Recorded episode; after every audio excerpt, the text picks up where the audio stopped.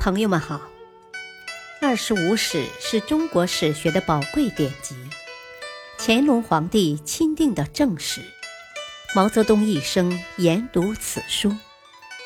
欢迎收听《二十五史珍藏版》第八部《南齐书》传记第八，祖冲之。二，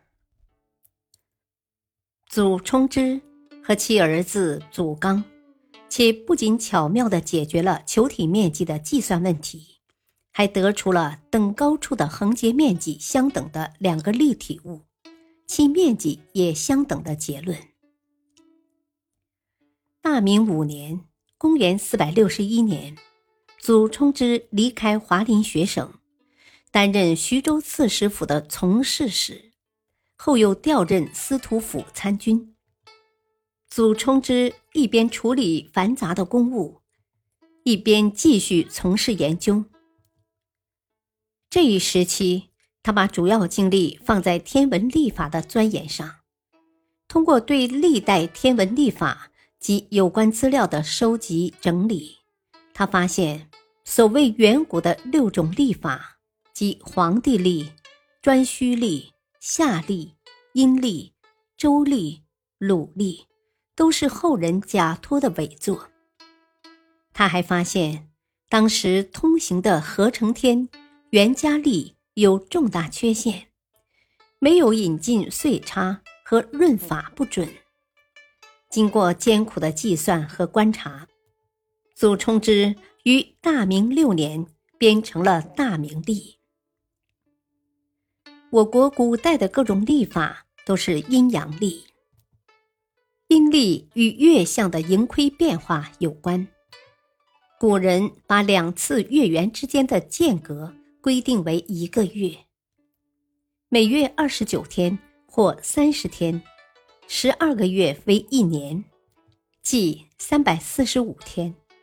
阳历以地球绕太阳运行一周的时间为一年。也是十二个月，即三百六十五天。两种历年日数相差十一天左右。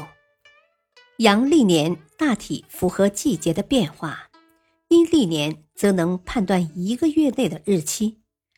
为了使两种历年日数相合，古人发明了闰月，即隔两三个阴历年多加一个阴历月，叫闰月。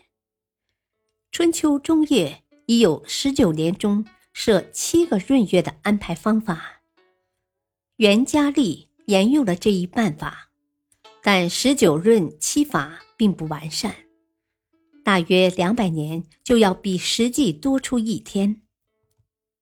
东晋义熙八年（公元四百一十二年），北凉赵废作元始历，将此章法改为。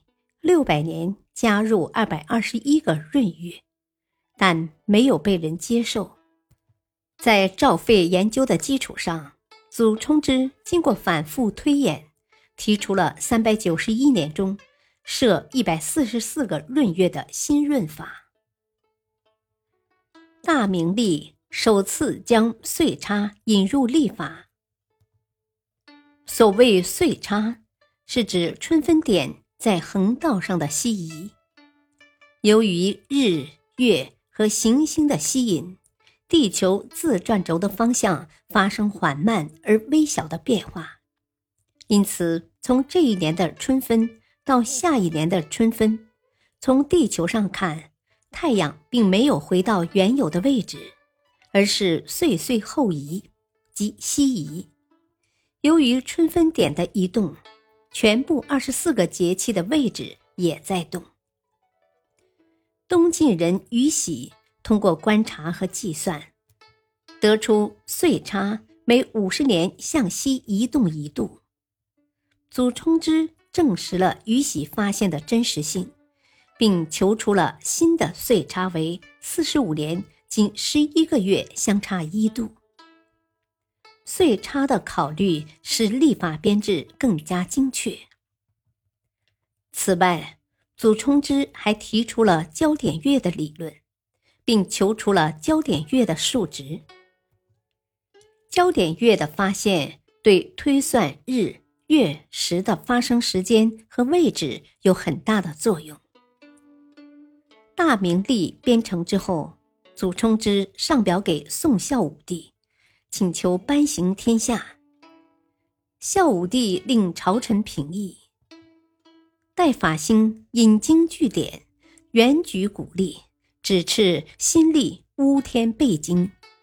祖冲之作《变代法新南新历》一文，对代氏言论逐一反驳，论证新历的精确性。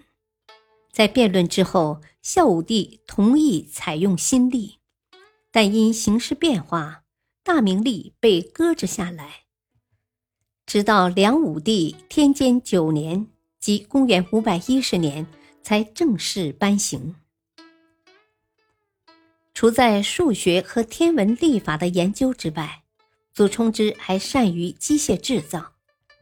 他重新制造了失传许久的指南车，发明了以水为动力的对磨，还造出了日行百余里的千里船。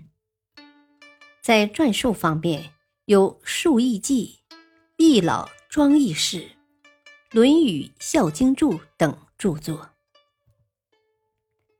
评祖冲之编定大明历，使我国的历法水平达到了一个崭新的高度。他测出的一回归年的日数为三百六十五点二四二八一四八一日。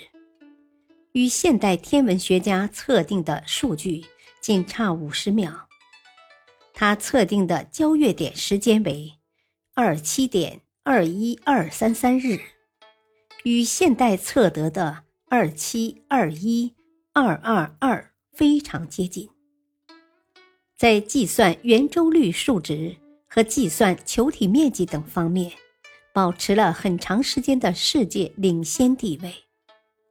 今日，月球上有一座环形山，被命名为祖冲之山，表明祖冲之是一位得到世界公认的科学伟人。感谢收听，下期播讲第九部《梁书》，敬请收听，再会。